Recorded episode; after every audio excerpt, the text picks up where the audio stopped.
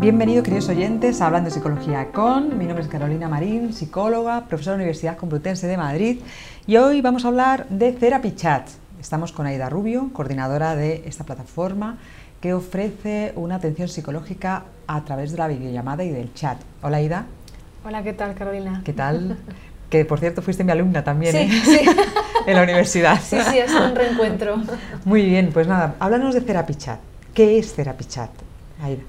Pues eh, al final lo que ha hecho es crear eh, una plataforma segura donde se guarda bien la confidencialidad del paciente y pone en contacto a pacientes eh, allá donde estén, de todo el mundo, por ahora hispanohablantes y, y, a psicólogos que estén especializados o que sean generalistas. Uh -huh. Muy bien, entonces digamos que la finalidad de, de Therapy Chat es esa, ofrecer la herramienta de trabajo, ¿verdad?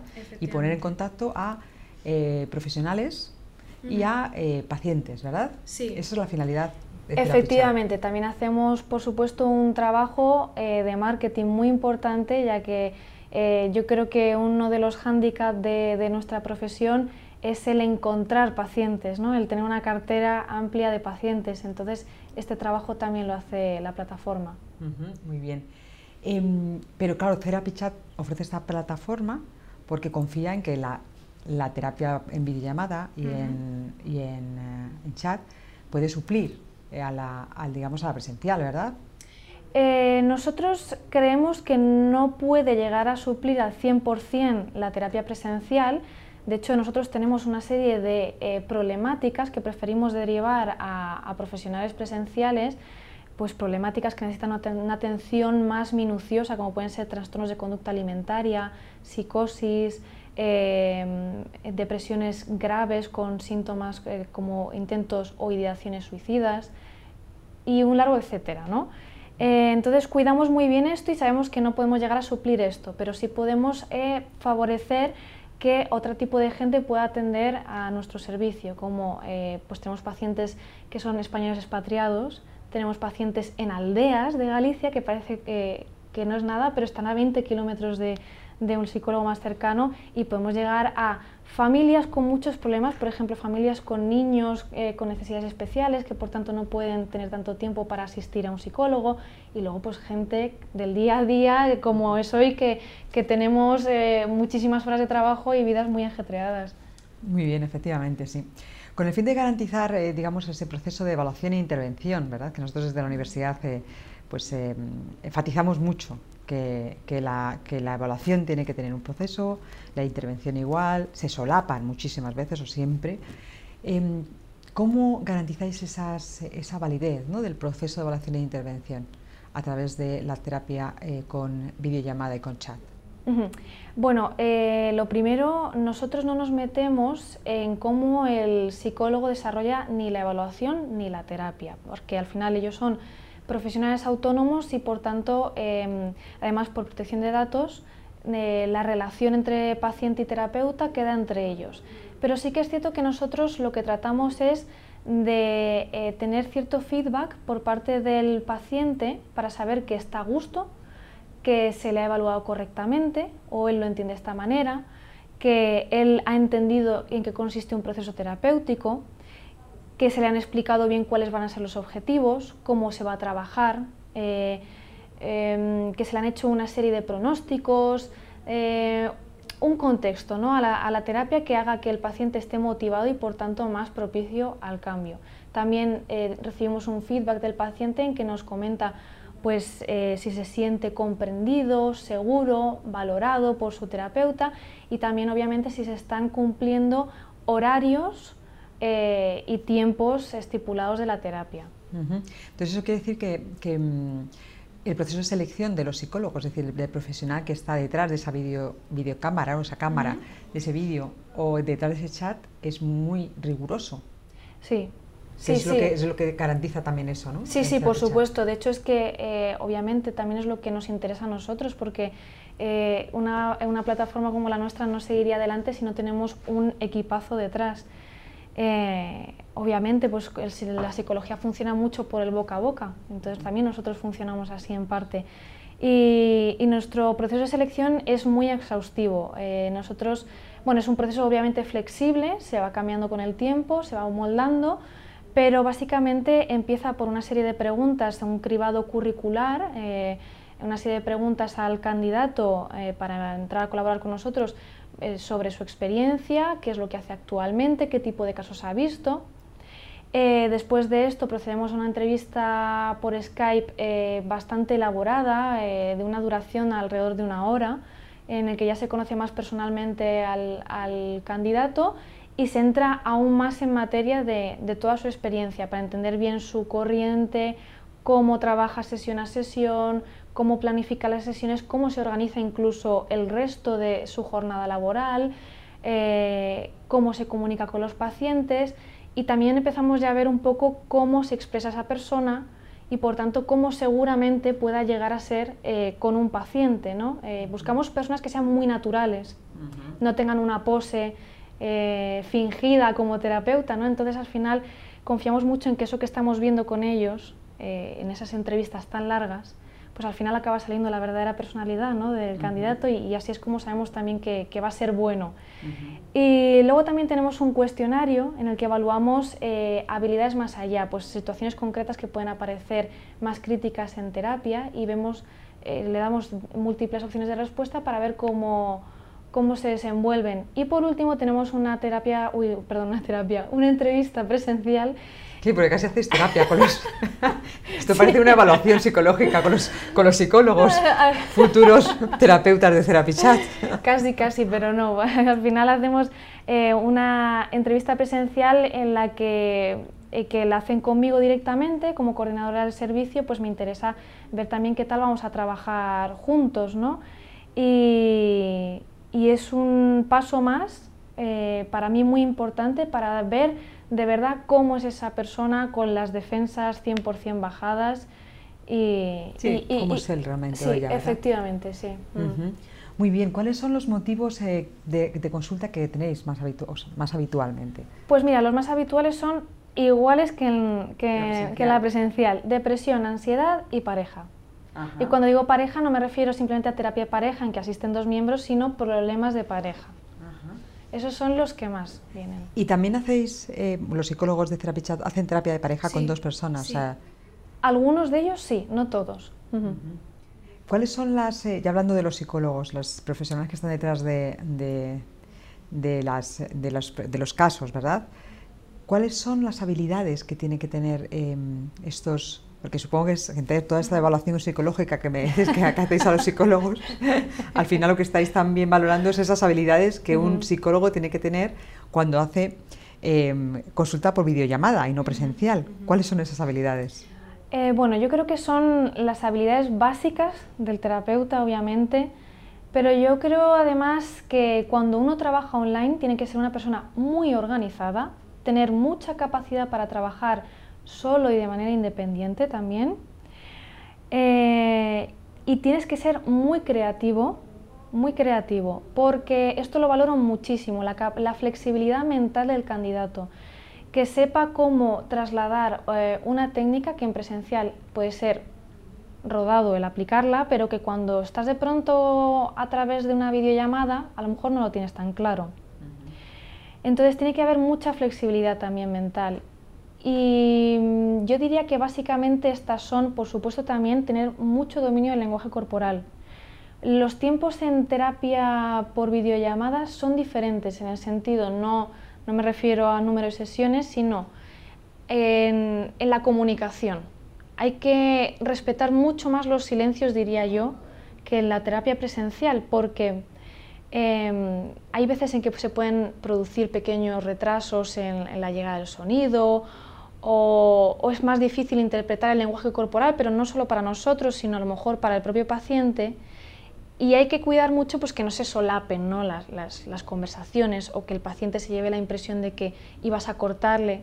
No sé si me estoy explicando. Sí, sí, Entonces, bueno, hay que tener mucho dominio de esto y, y, obviamente pues mucho sentido común, pues que por ejemplo Eh, alguna vez me han preguntado eh, cuál sería la forma más correcta de situar el, el, portátil cuando van a atender a un paciente.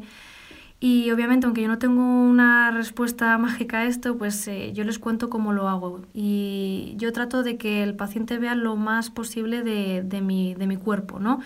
Pues que vea a lo mejor hasta la cintura, que vea cómo muevo los brazos, para de este modo tratar de transmitirles lo más posible de mi lenguaje corporal eh, y romper esa barrera del online con respecto al presencial. A mí una cosa que siempre me ha preocupado por el, de las em, terapias por videollamada eh, y es lo siguiente, cuando nosotros hacemos una, una terapia presencial tenemos nuestro, nuestro despacho, es decir, hay una, un corte, uno se mete en un rol, que, que, es verdad que tampoco tiene que ser un rol de terapeuta, porque uno tiene que ser persona y en ese momento ejercer de psicólogo, pero no es el rol de terapeuta, y eso es lo que yo le enseño a mis alumnos, ¿no? Tienes que ser tú ejerciendo la psicología, ¿no? Pero es verdad que cuando uno va a, un despacho a, ver a un paciente eh, y ejerce la psicología en un despacho, en, un, espacio diferente a, su casa, pues se tiene un proceso psicológico eh, diferente a cuando alguien se levanta de la cama y puede hacer un Skype. Eso fíjate, es una cosa que siempre me ha preocupado, ¿no? Es decir, eh, ¿Dais alguna mm, indicación de, a ver, por favor, intentar siempre hacerlo en un espacio en el cual sí que tengáis esa, ese pequeño em, lapso de tiempo entre vuestra vida y porque en el fondo estás pasando consulta en, no sé si, pues, si ellos se alquilan un despacho también y pasan consulta en el despacho, los psicólogos que tenéis o no lo sabéis, o lo pueden hacer de su casa, pero el espacio, el espacio cambia, el, ¿cómo lo, eso lo habláis o es una cosa que a mí me, siempre lo he pensado, ¿verdad? Y me ha pasado a mí como terapeuta. Pues mira, te explico. Eh, la verdad que tenemos de todo. Hay, hay pacientes, hay terapeutas, no pacientes. Te, explico de nuevo. Eh, eh, hay terapeutas que efectivamente están ejerciendo desde despachos privados, desde clínicas también suyas, o, etcétera, y también desde casa. Em, nosotros nunca les hemos indicado cómo tienen que hacerlo. Eh, si acaso les podemos sugerir, ¿no? Pero la verdad es que nunca nos hemos encontrado con ningún problema en este sentido, pues de que tengamos psicólogos que hayan podido a lo mejor incurrir en actitudes poco profesionales porque están en pantuflas pasando consulta. No, tampoco lo veríamos, ¿no? Tampoco lo veríamos, no se ven las pantuflas. No, lo veríamos, pero tampoco nos ha pasado. Y yo creo que no nos ha pasado porque... Pero no es tanto a lo mejor, perdona Aida, por el, por el, por el psicólogo, ese proceso también lo tiene el, paciente. Es decir, cuando te viene un paciente a, consulta, te habrá pasado posiblemente, te vengo pensando en, en, en, lo que me dijiste, en cómo, en, lo que te voy a decir hoy, en lo que me ha pasado esta semana, es decir, el proceso de, de ir a, una, a, un espacio diferente de seguridad, Porque, eh, porque eso es otra cosa, ¿no? Que yo creo que, que también es muy bonito estudiarlo, ¿no? Es decir, nosotros el espacio que el paciente tiene cuando viene a nuestra consulta, siempre intentamos que sea de seguridad. Personas que tienen un problema de pareja, y ya si nos vamos a, otros, a otro tipo de problemas, que no sea problemas solo de pareja, de, de convivencia o como de comunicación.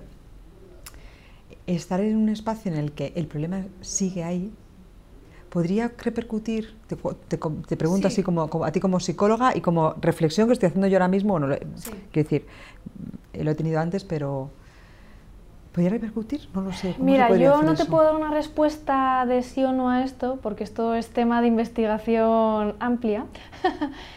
Pero te digo eh, mi sensación personal, como no como coordinadora del equipo, sino como psicóloga colaboradora que, tiene pacientes online. ¿no? Eh, mi sensación es que al final eh, es parte de las habilidades del terapeuta el conseguir que la persona que está en su casa consiga hacer esa diferencia entre acabo de comer en la mesa que tengo, que tengo aquí al lado y de pronto llego al sofá que tengo aquí a dos metros, me pongo los cascos y estoy en otro contexto.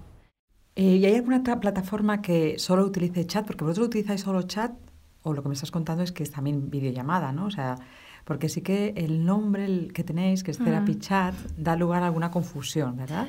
Sí, eh, y es lógico lo que me estás comentando y lo que me preguntas. Nosotros al final hemos creado una serie de herramientas para uso del psicólogo, que son el chat y la videollamada.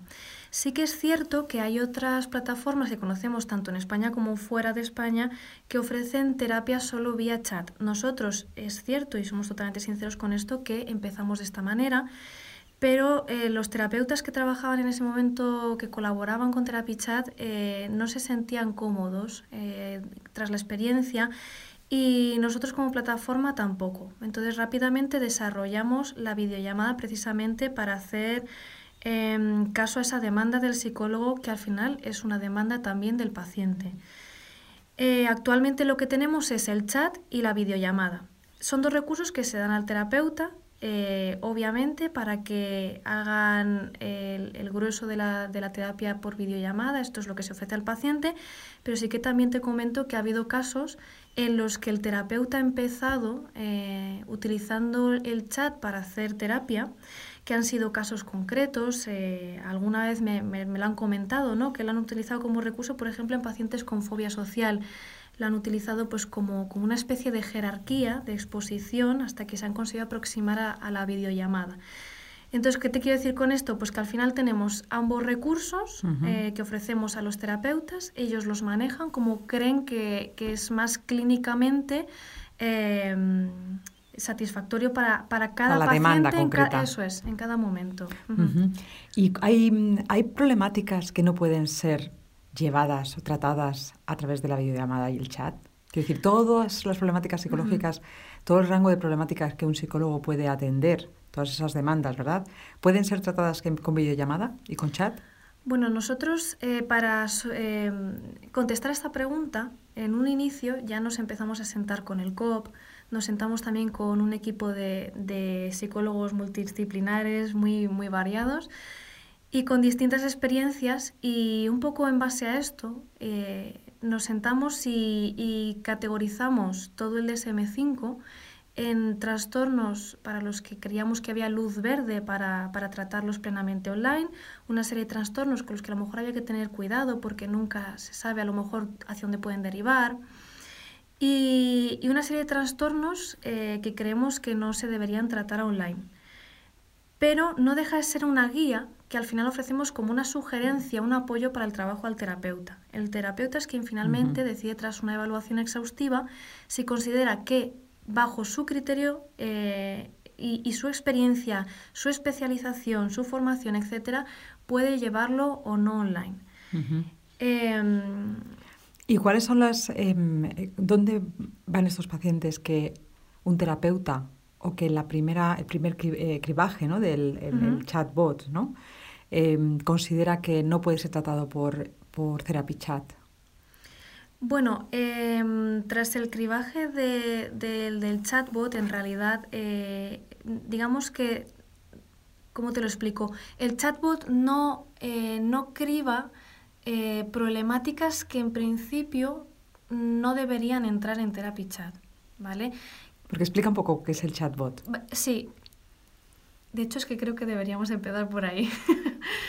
Eh, vamos a ver, tenemos un chatbot, es decir, un robot que se llama Chloe y, ella, primero explica obviamente al paciente que es un, es un robot. Eh, y que es el primer contacto que tiene eh, la persona ¿no? con, el, Therapy Chat. Chloe les explica el servicio y les hace unas preguntas que son en realidad bastante sencillas. Básicamente cuál es su eh, disponibilidad horaria para recibir terapia, si tiene alguna preferencia en cuanto al género del terapeuta. Y eh, por último el motivo de consulta que por lo menos el paciente considera que le trae a terapia, que ya sabemos que esto no tiene siempre, de hecho la mayoría de las veces no tiene nada que ver con lo que realmente el terapeuta luego verá en la evaluación, ¿no? pero por lo menos ahí ya nos hacemos una idea de que no viene con un diagnóstico mm, grave detrás, ¿no? O por lo menos, si él es sincero, así debería, eh, debería hacerlo saber. O, bueno, como le aclara Chloe, ¿no? Chloe le dice, eh, antes de nada, eh, que sepas que esta serie de problemáticas no son adecuadas para una terapia online. Entonces, si, este es algún, si alguno de estos es tu caso, te eh, aconsejamos que, que, no, no, sigas adelante con el servicio.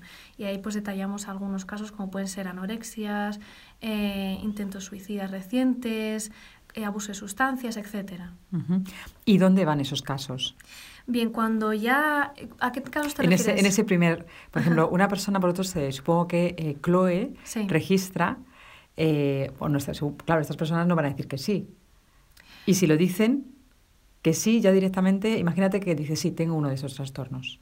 Bueno, para empezar, eh, vamos a ver, cuando, cuando la persona ha llegado al final del proceso, es decir, sigue para adelante, ¿vale? No tengo ninguno de estos problemas graves, continúo con el proceso, señalo este motivo de consulta y las otras, eh, los otros factores que te he dicho, entonces em, este paciente aparece eh, notificado en los teléfonos de los psicólogos que tienen, eh, que tratan esos, esas problemáticas, esa problemática que ha señalado el paciente, que encaja con el género que el paciente ha señalado, o bien si el paciente le daba igual el género, eh, sale tanto a, hombres como a mujeres terapeutas, y, eh, y también sale solamente aquellos terapeutas que pueden ver al paciente en su disponibilidad horaria. Si eh, tenemos el caso de que un paciente, por su cuenta y riesgo y a pesar de lo que se le ha advertido, ha continuado adelante en el proceso, ¿qué hacemos? Bien, eh, primero, el psicólogo que haya decidido aceptarle eh, concertará obviamente una primera cita con él, empezará la evaluación. si el psicólogo ve en la evaluación que el paciente no es apto, entonces le podrá derivar. Le podrá derivar bien a presencial ese mismo paciente a presencial. Sí, podrá derivarle a presencial o algún, algún, alguna asociación que conozca, por ejemplo, eh, para, para, la problemática en concreta, se me ocurre abuso de sustancias, pues a lo mejor le podría derivar a Proyecto Hombre, el recurso que conozca al psicólogo al final, ¿no? Eh, o bien eh, lo podría derivar, se me ocurre, a, a simplemente un psicólogo privado presencial o a la sanidad pública lo que, eh, lo que se necesite para el caso y según los recursos que conozca el terapeuta. Si simplemente es que el caso eh, considera el terapeuta que, lo que se puede tratar online, eh, pero que el terapeuta siente que él no tiene la suficiente formación o experiencia en esa área, el, el terapeuta puede derivar el paciente a otro compañero del equipo. Ajá. En ese caso sí que nosotros haríamos de intermediarios eh, poniendo en contacto a los terapeutas. Y en ese primer em, cribado de Chloe, si la persona sí que dice que tiene ese trastorno, es decir, que todavía no ha pasado ni siquiera a un terapeuta, ¿no? Que le pueda decir, oye, pues sí que te puedo llevar, o mira, no te puedo llevar, o te voy a derivar a otro compañero. En ese primer cribado de Chloe que dice que sí tengo ese trastorno, eh, ¿Qué mensaje le da Chloe? ¿Te ponemos en contacto con otras estas asociaciones? O mira, nuestra Therapy Chat no puede hacer, eh, em, no dar respuesta a tu demanda. ¿Os ha pasado alguna vez que la persona sí que la persona abiertamente no, no tiene opción de señalar este tipo de problemáticas. Directamente ah, no se le da la opción. No se le da la opción. No se le da la opción. Antes de eso ya se le ha advertido que no es el servicio adecuado. Vale. Em, ¿cómo, ¿Cómo aseguráis ¿no? que, que, que los terapeutas al final están haciendo este, estas derivaciones y ellos no pueden, no pueden llevar a cabo estos casos? ¿Cómo os aseguráis? Bueno, eh, obviamente lo que nosotros no podemos es tener un acceso a las terapias, ¿no? porque esto al final es una relación bidireccional paciente-terapeuta y nosotros no dejamos, eh, simplemente lo que ofrecemos es el, el medio ¿no? y, y, las herramientas para que ellos puedan llevar a cabo esta relación de la forma más fluida posible. Entonces, eh, ¿cómo nos aseguramos, dado que luego no tenemos esa transparencia? ¿no? Pues haciendo una selección impecable de los psicólogos. Hacemos una selección muy exhaustiva con varios pasos eh, en, este proceso, entre otras cosas, tratamos de lograr que el, terapeuta baje un poco sus defensas para verle cómo es en realidad, no, no cómo es, como eh, eh, entrevistado, ¿no? que todos venimos impecables a las entrevistas, con traje. de esa habilidad social, ¿no? Efectivamente. Entonces, bueno, pues tratamos de ver cómo son de verdad. Y luego, pues además les, les administramos un cuestionario para conocer un poco más sus habilidades, preguntándoles también cómo actuarían en situaciones concretas les hacemos una entrevista por Skype, una entrevista presencial. Quiere decir, es un proceso muy elaborado para asegurarnos de que conocemos suficientemente a esa persona, eh, para poder eh, mm, fiarnos, confiar en, que su trabajo va a estar bien hecho. Una de las cosas que, en la que nos fijamos mucho es su ética, su nivel de ética. ¿no? Em, entonces, así es como nosotros estamos seguros y confiamos en que, en que el psicólogo va a hacer lo que debe. Porque al final, Aida, ¿quién tiene la última o la responsabilidad de lo que pueda pasar? ¿Lo tiene Therapy Chat o cada psicólogo? Lo tiene cada psicólogo. Ellos son profesionales autónomos, entonces, eh, como te decía, pues nosotros eh, tenemos la responsabilidad de cuidar que esas herramientas que le ofrecemos están en perfectas condiciones, que van a funcionar y no solamente eso, sino que el entorno es 100% seguro y confidencial para, paciente y terapeuta. Y el terapeuta es el que cuida esa relación que se produce dentro de este ámbito. Em, yo como profesora de evaluación, ¿verdad? Que además fuiste mi alumna, como profesora de evaluación, em, bueno, pues eh, eh, se me ocurre a veces que, pues se me ocurre que, hay limitaciones a la hora de, evaluar, ¿no? A la hora, ¿qué, herramientas utilizáis en esa evaluación, ya sea en el cribado general al principio o el, profesional, eh, uno de los psicólogos ya después de la derivación? ¿Qué herramientas se utilizan de, de evaluación? Bueno, también te, hablo como, como, psicóloga colaboradora, ¿no? que también tengo mis pacientes online. Em, yo desde luego trato eh, de que las, herramientas traten de ser las más parecidas al, medio presencial. Por supuesto, la entrevista eh, para mí es igual, es igual que la que podría hacer presencialmente. Y desde luego cuento con instrumentos de evaluación que puedo administrar perfectamente también online. Obviamente, ¿en qué nos podemos encontrar una diferencia? Pues a la hora de una observación en el medio eh, del paciente, ¿no? Eh, se me ocurre, un paciente adulto que puede tener una fobia, ¿no? Pues mm, desde luego va a ser mucho más puro observarle presencialmente en el medio donde él se puede exponer a ese estímulo fóbico. Pero bueno, tenemos herramientas, como te decía, hay que ser creativos y una de las cosas que podemos hacer es acompañarle virtualmente con su móvil en mano mientras él se va exponiendo a, ese estímulo. Eh, así que esta es un poco la, manera que podemos, eh, que tenemos de, intentar salvar el, escollo del online. Sí. No, y además es muy buena herramienta eh, en este caso, ¿no? Es decir, utilizar esa, estas, el móvil y el utilizar las videollamadas para efectivamente a observación en, en ámbitos medios naturales, ¿verdad? Efectivamente, sí. Que muchas veces eh, pues, es, es, imposible en el mismo tiempo, porque lo que utilizamos normalmente son los autorregistros tras la exposición, eh, y esto, pues claro, tiene un sesgo de, de, de, información, ¿no? de la veracidad de la información. Em, ¿Qué corrientes tienen los psicólogos que trabajan con vosotros, que trabajan en Therapy Chat, Aida? Pues mira, nosotros eh, un requisito que ponemos es que el terapeuta parta de un marco bien cognitivo-conductual, bien contextual.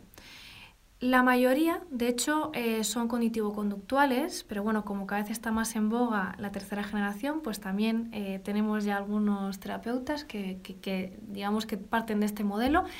Pero la verdad que eh, a mí hay un, me, encanta el perfil integrador, creo que es lo que manda hoy en día y creo que es hacia donde nos dirigimos. Y, de hecho la mayor parte de nuestro equipo es integrador ante todo. Parten de estos modelos teóricos que te he dicho, pero tienen formación en, muy diferentes técnicas. Ya puede ser que a lo mejor complementen un, un marco cognitivo-conductual y unas técnicas cognitivo-conductuales eh, incluyendo de vez en cuando una técnica sistémica, una técnica de tercera generación, una técnica humanista, eh, según el paciente, según su problemática y según las necesidades que tenga. Eh, ¿Cómo valoráis la satisfacción y la eficacia de las, de las terapias? Pues nosotros tenemos una serie de cuestionarios que administramos al, al paciente y bueno, son cuestionarios que se mandan al principio del proceso, más o menos a los dos meses de su llegada y una vez que, ya ha dejado la terapia. Y estos cuestionarios nos hacen saber si el paciente está contento, si está satisfecho, si está motivado, si considera que se le está explicando todo adecuadamente, para por tanto poder estar motivado, entender cuál es el proceso y, demás, ¿no? Y luego el, terapeuta también tiene eh, una información de parte del paciente bastante más elaborada. Es una información que, el, terapeuta al recibirlo puede de verdad hacerse una idea de si la terapia que está aplicando va por buen camino, de si está recibiendo eh, el, feedback adecuado en las sesiones de parte del, paciente o no, o a lo mejor no ha sabido interpretarle bien, etcétera, para que pueda bien continuar en la línea adecuada que está siguiendo o, eh, o renegociar a lo mejor los términos con el paciente para, lograr una mayor mejoría de este, claro.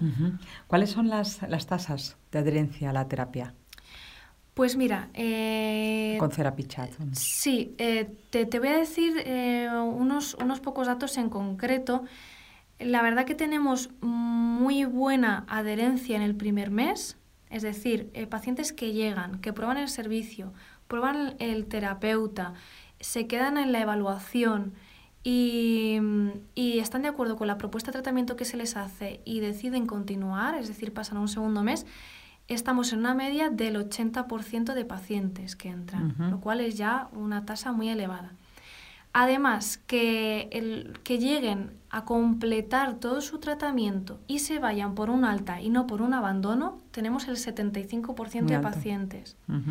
Y además te puedo decir que más o menos la media hora de duración de las terapias está en unos 5 meses. ¿Lo tenéis por trastornos o no? supongo que las tendréis también por diferentes eh, problemáticas, ¿verdad? Que eso es muy interesante. Pero, pero estamos hablando de unas, de unas eh, tasas muy altas de, adherencia. Efectivamente, sí. La verdad que... Eh, y esto, o sea, quiero recalcarlo porque esto, esto es por los terapeutas. Es decir, nosotros al final somos una herramienta. Pero es que el éxito de todo esto es el trabajo del terapeuta. Y cuando me preguntabas, ¿cómo estáis seguros de que están tratando lo que tienen que tratar? O, ¿no? o estas cosas. Bueno, es que el equipo trabaja muy bien y se ven también esos números. Se ven esos números y también se ve en los feedbacks de los pacientes. Y, y se me ocurre una pregunta que me parece muy interesante ¿no? y, y puede fortalecer a, a Cerapichat bueno, a cualquier herramienta, ¿verdad? A cualquier eh, método de evaluación o de intervención en general. Y es por qué, eh, recogéis el por qué la persona se va. Es decir, una vez que abandona tenéis un contacto con esta persona y le preguntáis por qué no sigue o no? Eh, bueno, en el último feedback que él da cuando, cuando el paciente se va, sí nos señala si ha sido un alta o bien si ha sido un abandono, y si ha sido un abandono sí nos suele indicar el paciente pues si ha sido por unos motivos económicos o si ha sido porque a lo mejor no es un momento adecuado para continuar en terapia por X problemas personales, laborales, etcétera. Sí, sí que tenemos esos datos. ¿Y alguno de, alguno de esos datos es referente a la metodología? No, la verdad es que eh, yo, mira, ni me acuerdo la última vez que vi, que vi que un paciente señalara eso. Sinceramente, creo que el paciente que no está cómodo en un medio como online... Una, como una terapia normal, presencial. claro, no pasa al siguiente mes. Estaría un mes, estaría unas pocas sesiones y diría, esto no es lo mío. Y por último, bueno, pues eh, fortalezas de Cerapichat frente a una, a una terapia pues, eh, tradicional, ¿no?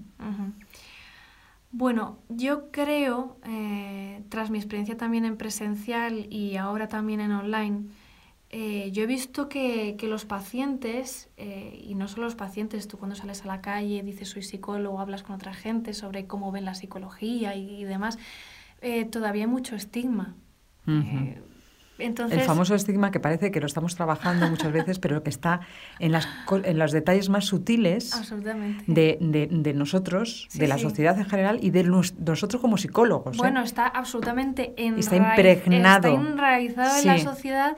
Lo que pasa es que, eh, eh, como cada vez es una sociedad más tolerante, pues parece que decimos que, eh, está todo muy bien visto, pero no. Luego, en realidad, en lo más profundo del ser de cada Las uno... sutilezas son... Es cierto que, te encuentras mucho esto y tú te lo habrás encontrado hablando con, con, pacientes y no con pacientes, simplemente con amigos, etcétera, por... Eh, no, no, yo a mis alumnos eh, les hago unas prácticas de casos clínicos y les digo, les digo que, que bueno, pues que que se quieren elegir, ¿no? Y me dicen, ah, sí, no, es que este no porque tal. Digo, mira, eso es estigma. en las cosas más, no es que la hiperactividad, no, porque madre mía, un niño hiperactivo con esta energía, es que, o fíjate, un trastorno obsesivo, te deja, la consulta tiene que ser, pues eso es estigma. Sí. O sea, simplemente el que vosotros ya me habéis dicho que no, que queréis elegir un caso y no que os da lo mismo, ya empezamos a tener estigma. Está en las cosas más sutiles. Yo trabajo mucho con eh, eso con los alumnos. Sí, pues tienes toda la razón. Entonces, bueno, pues eh, es cierto que para este perfil de personas yo entiendo que puede ser más fácil eh, acudir a terapia en un medio online porque no tienes que eh, no tienes tantas trabas mentales, ¿no? De me levanto de mi casa, voy a un despacho donde hay psicólogos, donde encima a lo mejor si es a pie de calle y pone psicología en grande, me ven que entro ahí y dicen, uy, estoy loco, ¿no? Estas cosas que piensa la gente todavía hoy en día.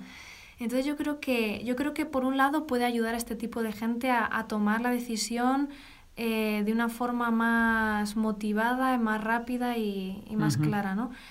Eh, luego también, eh, bueno, hay muchísimos pacientes que tenemos en Therapy Chat que al entrar ellos indican que están en otros países. Y es que efectivamente eh, puede que sean españoles que están expatriados por, por, todo el mundo. Españoles por el mundo. Latinoamericanos, eh, gente hispanohablante. sí, sí. Eh, hay gente que, que, nos ha indicado que están, yo qué sé, en Etiopía, que están en Indonesia, que están en...